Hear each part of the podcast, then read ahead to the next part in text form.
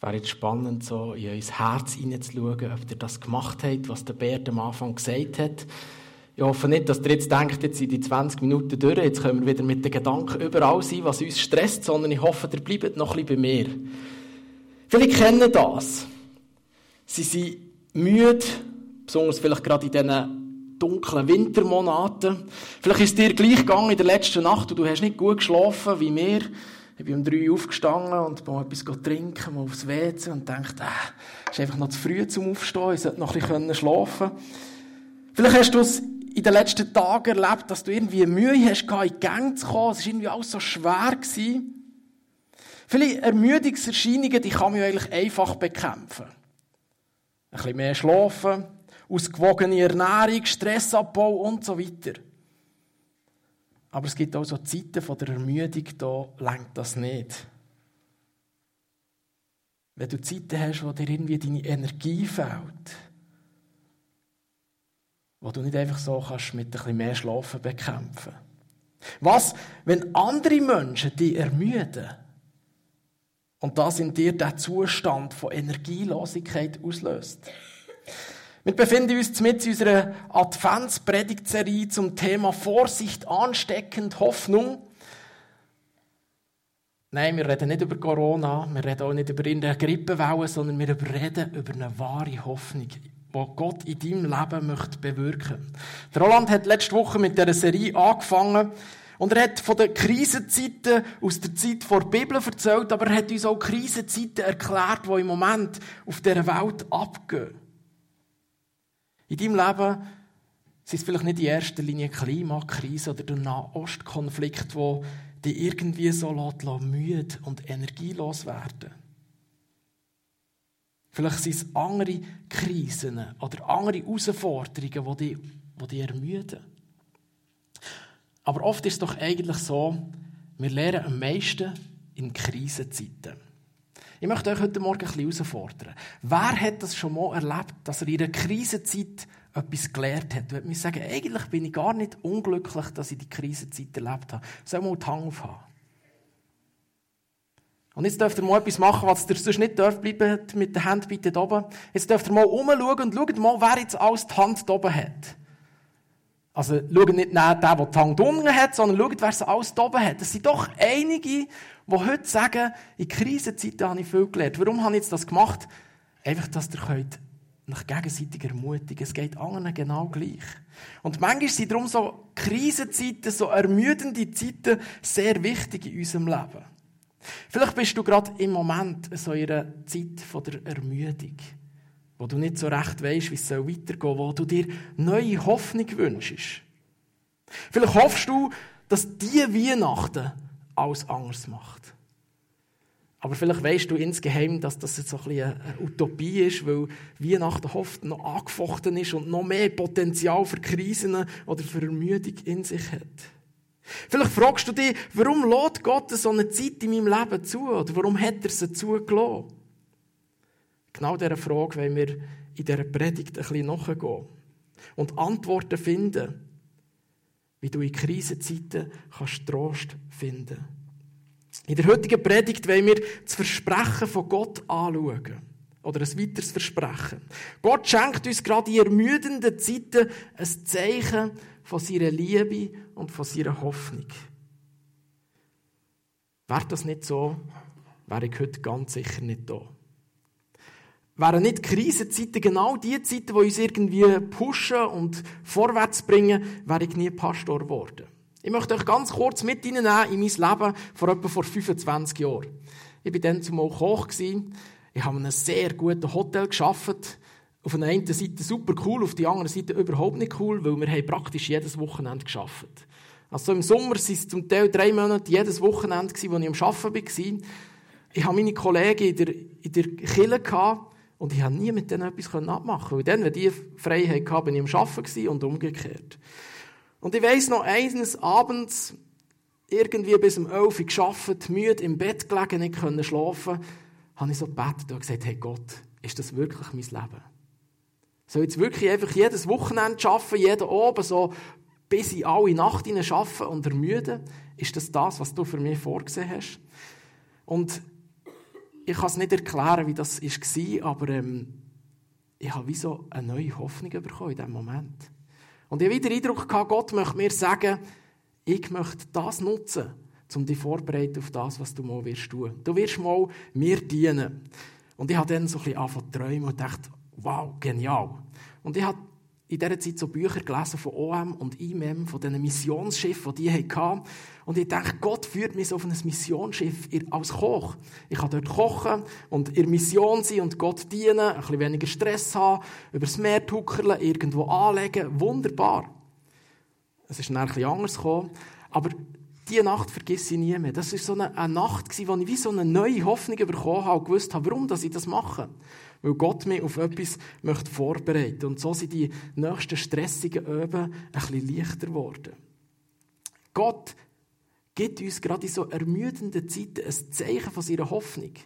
Ich habe dort keine Veränderung in meinem Leben gehabt, aber ich ein Zeichen von der Hoffnung gehabt. Und so ein Zeichen wollen wir heute Morgen ein bisschen genauer anschauen. Wir wollen heute Morgen eine Prophezeiung auf die Geburt von Jesus aus der Bibel anschauen, aus dem Jesaja. Und gleichzeitig wollen wir eine Geschichte aus der Bibel anschauen, die uns hilft, die Prophezeiung ein bisschen besser zu verstehen.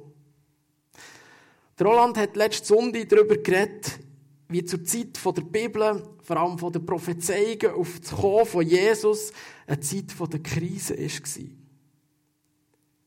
Menschen waren entmutigt und haben sich nach neuer Hoffnung gesehnt. Der Roland hat sich dabei auf zwei Verheißungen aus dem Alten Testament und eine Verheißung aus dem Neuen Testament bezogen. Warum erkläre ich das? Ich möchte euch lustig machen, wenn ihr die Predigt nicht gelost habt. Geht doch auf unsere Homepage und hört die neuen nach. Es lohnt sich. Wir wollen heute eine weitere Prophezeiung aus dem Alten Testament anschauen. Und zwar tauchen wir ein in Jesaja Kapitel 7, die Verse 13 und 14. Dort schreibt der Prophet Jesaja folgendes. Da sprach Jesaja, Wohlan, so hört ihr vom Haus David. Ist euch zu wenig, dass ihr Menschen müd macht? Müsst ihr auch meinen Gott müde machen? Darum wird euch der Herr selbst ein Zeichen geben. Siehe, eine Jungfrau ist schwanger und wird einen Sohn gebären, den wird sie nennen Immanuel. Ich möchte die Verse einfach mal so stehen und möchte euch die Geschichte aus dem Alten Testament erzählen. Die Geschichte soll uns helfen, dass wir die Hoffnung in diesen Versen ein bisschen genauer entdecken können. Die Geschichte im Alten Testament handelt vom Elia. Der Elia hat gerade einen total Erfolg erlebt. Er war auch ein Prophet. Er hat betet und Feuer ist vom Himmel oben herabgekommen. Es hat drei Jahre lang nicht geregnet. Der Elia hat betet und in kürzester Zeit hat es mega angefangen regnen. Ein totaler Erfolg. Doch nur einen Tag später überkommt der Elia eine totale Entmutigung und Erschöpfung. Und der Elia wünscht sich nichts Ähnliches, als einfach zu sterben.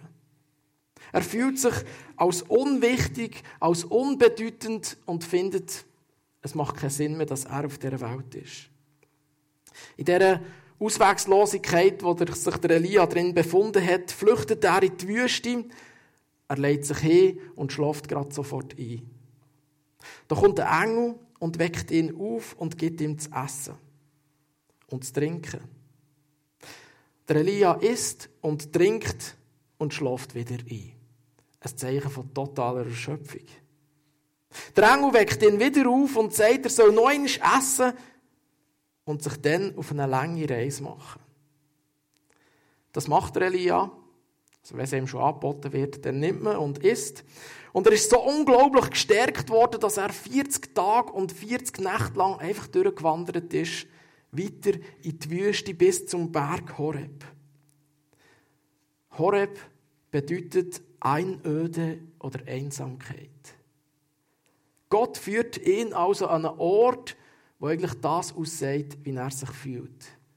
Einöde und Einsamkeit. Ich finde es spannend, dass Gott der Elia nicht einfach so tröstet. Er gibt ihm zwar Essen, er gibt ihm neue Kraft, aber er tröstet ihn nicht sofort. Sondern er schickt ihn einfach einmal 40 Tage lang in die Wüste. 40 Tage, das sind über einen Monat. Gott lädt die Wüstenzeit im Leben von Elia zu. Weil er weiß, dass diese Zeit am Elia hilft, können zu verstehen, was er mit seinem Leben möchte. Der Elia ist jetzt also an diesem Berg Horeb angekommen, an einem einsamen Ort. Er hat Schutz gesucht in einer Höhle und hat gewartet, was passiert. Und dort begegnet ihm Gott, ganz persönlich. Er ermutigt ihn und gibt ihm neue Hoffnung. Und spannend ist, dann schickt er ihn wieder zurück in seinen Dienst, wo ihn gerade ermutigt und total frustriert hat. Oder Elia, was macht er? Mit neuer Hoffnung geht er auf dem Weg, wo Gott ihn führt.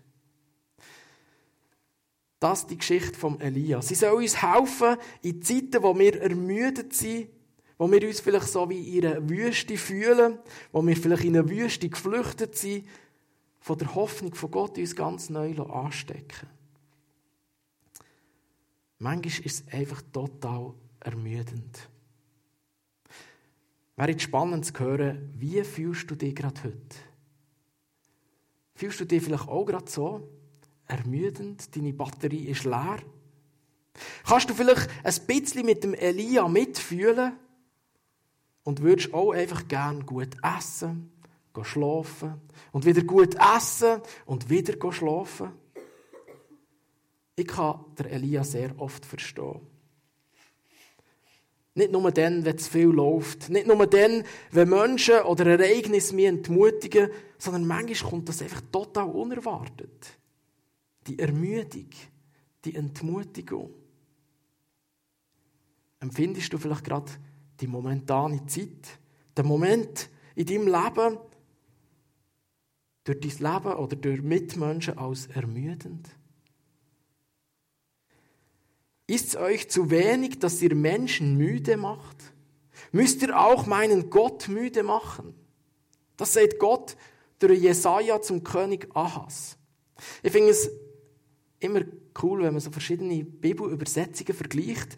Wenn man die gleiche Aussage in einer anderen Bibelübersetzung liest, dann heißt es dort, genügt es euch nicht, Menschen auf die Nerven zu gehen?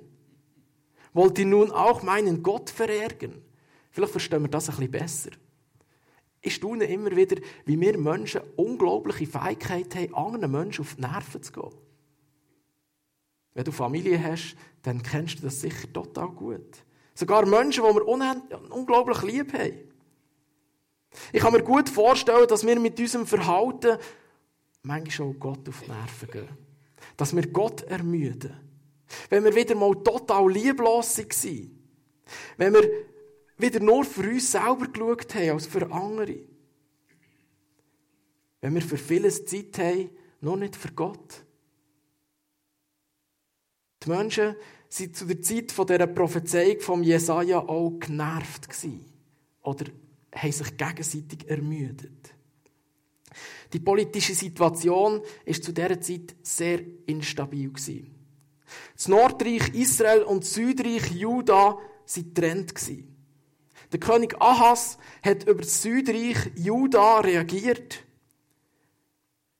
Die Assyrer war eine aufstrebende Grossmacht, die in der Region gewirkt hat. Und die haben Druck auf die verschiedenen Staaten rundum ausgeübt, so auch auf Israel. Auch wenn wir heute in einem friedlichen Land dürfen leben bekommen wir doch die verschiedenen politischen Spannungen auf der ganzen Welt mit über. Konflikte, die auf dieser Welt überall toben.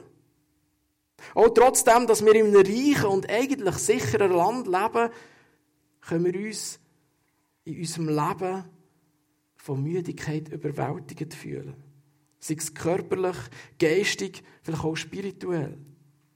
Die Herausforderungen vom Alltag, die Schwierigkeiten vielleicht in unseren Beziehungen oder die globale Krise können uns zermürben und ermüden.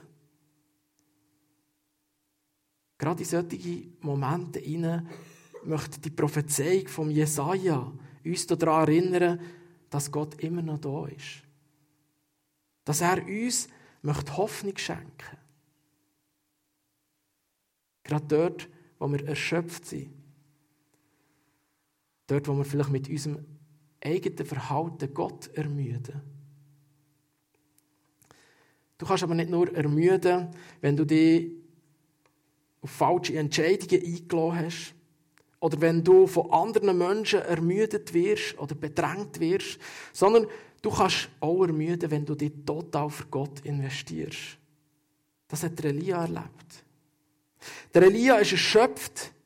Ihn ist die Erschöpfung hat ihn so stark übernommen, dass er am liebsten einfach hat sterben Er hat am liebsten nicht mehr leben Es steht so in der Bibel, er hat sich gewünscht, zu sterben.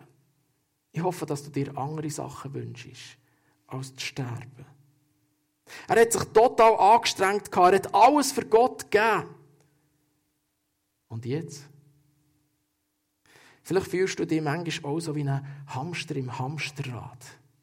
Ich finde ja, das ein geniales Bild mit dem Hamster im Hamsterrad. Der Hamster ist total aktiv. Der gibt alles. Wir können sagen, der hat alle Hände voll zu tun, die ganze Zeit. Das Hamsterrad sieht manchmal sogar wie eine Karriereleiter aus. Er geht Schritt für Schritt vorwärts, eigentlich sogar ob sie. Nur kommt er einfach nicht vom Fleck. Aber er ermüdet dabei. Vielleicht geht es dir manchmal ähnlich, dass du am, am Arbeiten bist, am Gas geben bist, kommst irgendwie nicht vom Fleck und ermüdest. Manchmal lässt Gott zu, dass wir ermüden. Manchmal lässt Gott sogar zu, dass wir irgendwo in eine Wand laufen und nicht mehr weiterkommen. Er lässt zu, wie beim Elia, um uns dort zu begegnen, wo wir die Hoffnung verloren haben. Und uns eine neue Hoffnung zu schenken. Der Elia hat Unglaubliches mit Gott erlebt. Wie genial, wenn ich auf einen Stadtplatz beten könnte und es kommt Feuer vom Himmel ab. Stellt euch das vor. Aber irgendwie hat er Eindruck, dass er doch nicht besser ist als die anderen. Er hat mehr wollen. Er hat vielleicht sogar besser wollen sein als Propheten vor ihm. Gott lässt zu, dass er in dieser Wüste total zusammenbricht. Es ist aber nicht etwa Gott, wo ihm die Hoffnung oder die Kraft weggenommen hat, sondern er seine Umstände, ja, vielleicht sogar er selber. Mit seinem Drang, vorwärts zu kommen, besser zu sein als die anderen. Gott ist nicht ein Gott, der wegnimmt, sondern Gott ist ein Gott, der gibt. Gott möchte dir neue Kraft schenken, wo du ermüdet bist. Gott möchte dir neue Hoffnung geben. Er möchte dir begegnen in deinem Alltag. Genau das sehen wir auch bei der Prophezeiung von Jesaja. Gottes Versprechen zeigt, was er möchte geben. Auch wenn wir Gott ermüden, möchte er uns immer noch geben. Bei Elia gibt Gott Essen und Trinken. Er stärkt ihn und er begegnet ihm und gibt ihm neue Hoffnung. Inmitten der politischen Intrigen und der Betreuungen durch die mächtigen Nachbarn gibt der Jesaja eine bedeutende Prophezeiung im König Ahas. Trotzdem, oder gerade weil die Menschen ermüdet werden, verspricht Gott, dass er ihm ein Zeichen möchte geben. Der Jesaja verspricht dem König Ahas ein Zeichen von Gott. Das Zeichen soll eine Jungfrau sein, die einen Sohn wird auf die Welt bringen. Wow, ein ziemlich komisches Zeichen, oder nicht? Der König, der über ein Land herrscht, hat sich doch viel eher eine helfende, mächtige Armee gewünscht. Vielleicht irgendwie ein heftiges Naturphänomen. Doch Gott wählt ein ganz einfaches Zeichen. Die Verheißung von der Geburt von einem Kind von einer Jungfrau ist zwar schon außergewöhnlich und irgendwo übernatürlich, aber doch irgendwo nicht ganz das, was sie sich vielleicht vorgestellt haben. Die Geburt weist auf ein Ereignis hin, das über die Menschen, über die menschlichen Möglichkeiten aus soll. Das Zeichen vom Immanuel wird als Versprechen von Gott verstanden, dass Gott wird eingreifen und Juda wird retten. Es ist ein Versprechen von Gottes Gegenwart und seiner Hilfe inmitten von diesen politischen Unruhen und diesen Bedrohungen durch andere Länder. Das Zeichen, soll eine Prophezeiung sein auf einen Retter, wo Gott möchte schenken. Jesus. Seine Geburt hat sich aber erst 720 Jahre später ereignet. Und trotzdem hat Gott das Zeichen genutzt als neue Hoffnung. Ich finde eigentlich schon noch genial, wie wir so Sprichwörter haben, die voll passen. Seit jeher werden schwangere Frauen als in guter Hoffnung bezeichnet. Vielleicht kennt man das noch von früher. Es ist so, dass auch heute noch im Duden in guter Hoffnung sein als Symbol für Schwangersein bezeichnet wird. Gott gibt mit der Geburt von, von dem kleinen Jesuskind als ein Zeichen von der Hoffnung, von der guten Hoffnung. Die Jesaja prophezeit mit seiner Botschaft das Zeichen von der Hoffnung für das Volk von Gott. Ein Zeichen, dass die Herzen der Menschen wieder belebt werden Die Jungfrau, die einen Sohn wird gebären und ihm der Name Immanuel wird geben, was so viel heisst wie Gott mit uns, ist ein Versprechen, das über alle Müdigkeit und Verzweiflung von dem Volk ausgeht. Es wird also etwas langsam heranwachsen. Es ist ein Zeichen dafür, dass Gott der Menschen noch ist, ja, dass er mitten unter ihnen möchte leben. Dass er in den dunkelsten Momenten vom Leben mit seinem Licht möchte hineinleuchten. Ein sehnlichst erwartetes Baby schenkt den Eltern Hoffnung und Freude. Und genau das möchte Gott für die Menschen tun. Hoffnung und Freude schenken. Geburt von Jesus, der Erfüllung von dieser Prophezeiung, ist das ersehnte Zeichen der Hoffnung für die Menschheit. Durch seine Geburt, durch sein Leben, durch sein Tod und durch seine Auferstehung bietet Jesus die Möglichkeit, über unsere Müdigkeit hinweg Hoffnung zu bekommen. Seine Gegenwart ist die ansteckende Hoffnung wo unsere Herzen soll erhellen wo uns neue Kraft soll schenken Kennst du die Hoffnung in deinem Leben? Wenn ja, dann möchten wir als Killer die Hoffnung weitergeben. Indem wir auch andere trösten, ermutigen und unterstützen. Die Adventszeit und auch die Weihnachtszeit wird uns jedes Jahr an das Zeichen von dieser Hoffnung erinnern. Lasst uns die Verheißung vom Immanuel selber leben, indem wir anderen zeigen, was Weihnachten bedeutet. Dass Gott mit uns ist, auch in den herausfordernden Zeiten von unserem Leben. Lasst uns ein Kille von der Hoffnung sein. Ein Kille vom Trost, was sich auf die Liebe und die Gegenwart von Gott verlässt und die selber erlebt. In der Prophezeiung wird Jesus nicht Jesus genannt, sondern Immanuel. Gott ist mit uns. Was für eine Zusage. Das ist nicht nur ein Name, sondern ein Versprechen von Gott an uns alle.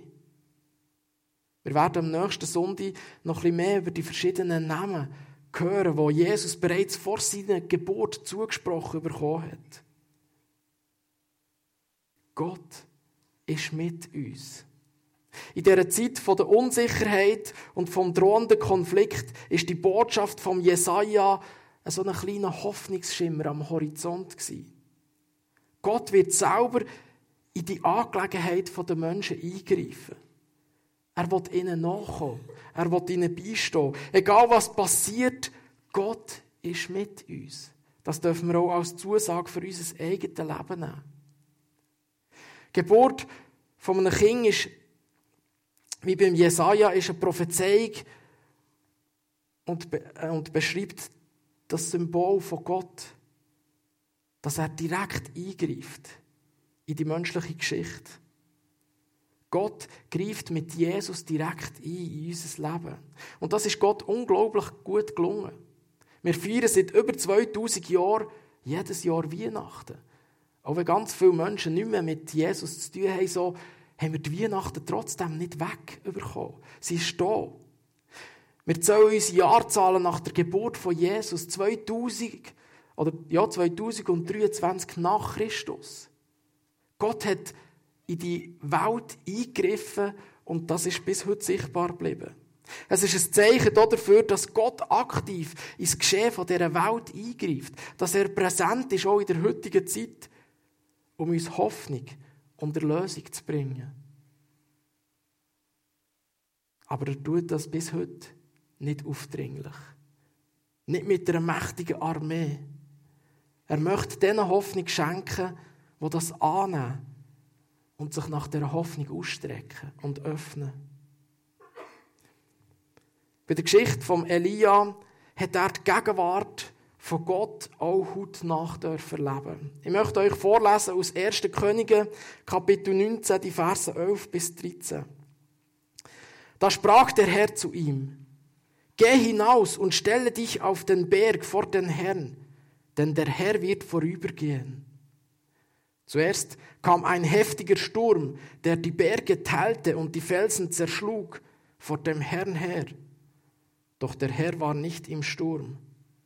Nach dem Sturm bebte die Erde, doch der Herr war nicht im Erdbeben. Und nach dem Erdbeben kam ein Feuer, doch der Herr war nicht im Feuer. Und nach dem Feuer ertönte ein leises Säuseln.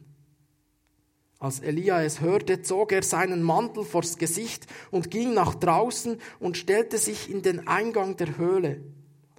Eine Stimme sprach, Was tust du hier, Elia? Ich finde die Begebenheit genial, aber irgendwo ernüchternd für mein Leben. Gott ist nicht in den, in den mächtigen Naturphänomen gewesen. Wir wünschen uns doch manchmal so ein heftiges Rumpeln und Dosen, Feuer vom Himmel, wo Gott das Präsent in unserem Leben zeigt. Aber Gott ist nicht dort drin gewesen, sondern Gott ist im sanften und leislichen Säuseln gekommen. Gott begegnet Elia mit dem Säuseln und seiner Stimme.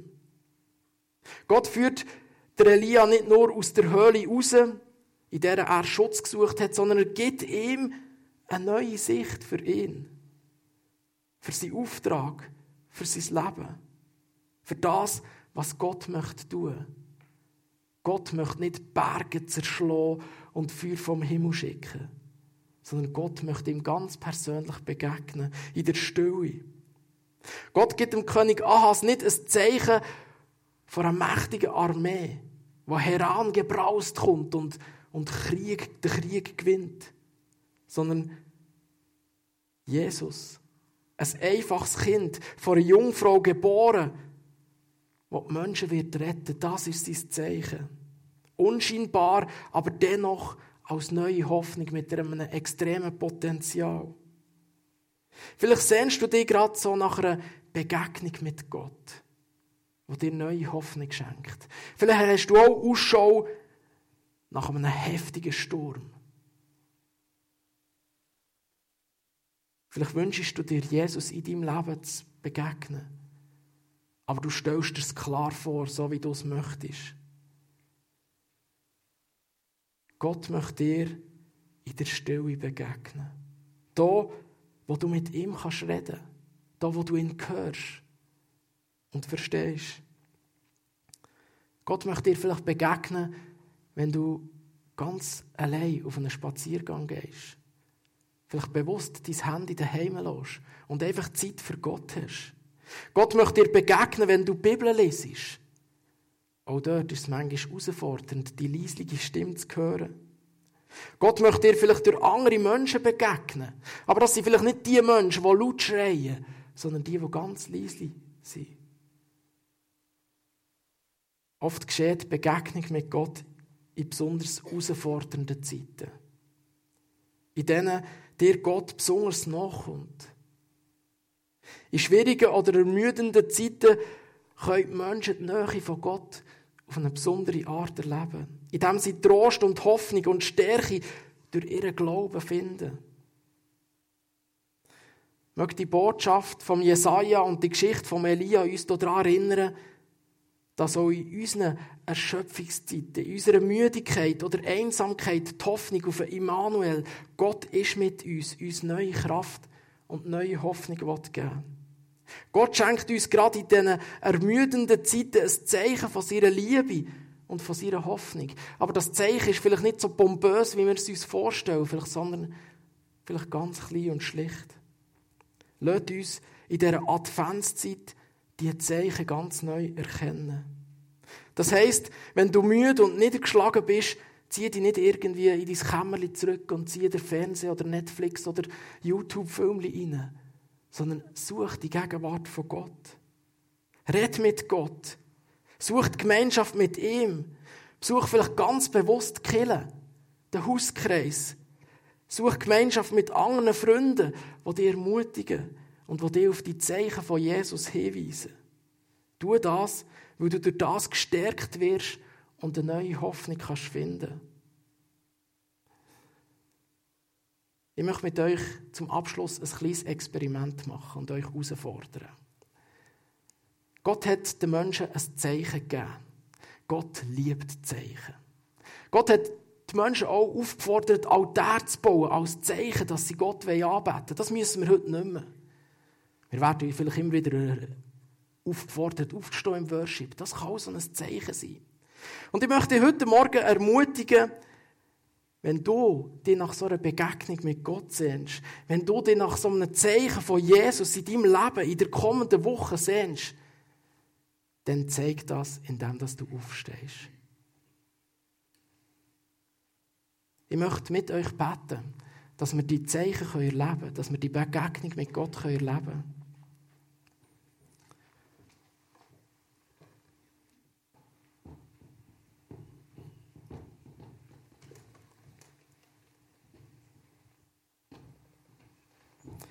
Wie gesagt, Gott sind die Zeichen, die wir setzen hier vor Ort extrem wichtig. Und er möchte mit einem Zeichen darauf antworten.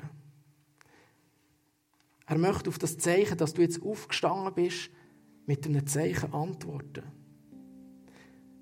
Ich möchte dir noch Fragen mitgeben. Und zwar, wenn willst du dir diese Woche ganz bewusst Zeit nehmen, um bei Gott zur Ruhe zu kommen? Und mit Gott über deine Schwierigkeiten, über deine Herausforderungen, aber auch über deine Freude zu reden. Ich möchte eine kurze Stille geben, dass du gerade ganz konkret mit Gott einen Termin kannst abmachen kannst. Ich kenne es selber, wir haben so viele Termine in dieser Adventszeit, dass wir oft die Zeit mit Gott verpassen. Darum, vielleicht kannst du auch gerade dein Handy füreinander gerade einen Termin einschreiben, wo du sagst, Gott, dort haben wir zusammen einen Termin. Wir treffen uns auf dem einsamen Bänkli oder in meiner Stube oder wo auch immer. Und ich möchte, dass du mir dort begegnest.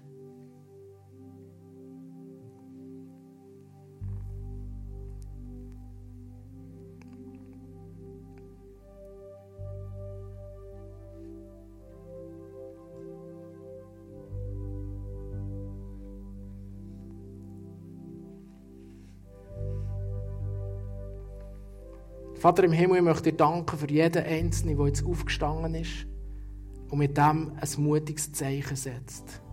Ein Zeichen von der Sehnsucht nach mehr von dir, nach dem Wunsch, dir zu begegnen, gerade in der nächsten Woche. Und ich danke dir, dass du ein genialer Gott bist, der so Zeichen extrem ernst nimmst. Und so bitte ich dich, dass du kommst und dass du jedem Einzelnen begegnest in der nächsten Woche. Du siehst auch die Termine, die abgemacht worden sind mit dir. Ich danke dir, dass du ein extremer, perfekter Gott bist. Du kommst nicht spät. Du verpasst keinen einzigen Termin. Ich bitte dich, dass du dort ganz mächtig wirkst, in jedem einzelnen Leben. Und dass du Begegnungen mit dir schenkst. Ich bitte dich, dass du uns eine, Sicht gibst für, für das leislige Säuseln, das du uns möchtest begegnen Ich bitte dich, dass du uns eine Sicht gibst für die ganz einfachen Zeichen, die du uns möchtest schenken ich bitte dich, dass du uns bewahrst vor, vor Ausschau haben nach mächtigen und gewaltigen Zeichen und die zu verpassen. Du bist nicht im Sturm, nicht im Feuer und nicht im Erdbeben gewesen, sondern im leislichen Säuseln. Ich bitte dich, dass du unsere Ohren öffnest, dass wir deine Stimme hören können. Und ich bin gespannt, was, was wir einander erzählen können nächste Woche über die Begegnung mit dir. Danke, dass du uns erfüllst mit deiner Kraft, mit deiner Freude, und mit dieser neuen Hoffnung, die ansteckend sein soll, die soll über unser Leben ausgehen, in unser Umfeld, sodass in unserem Umfeld wahre Weihnachten entstehen darf. Amen.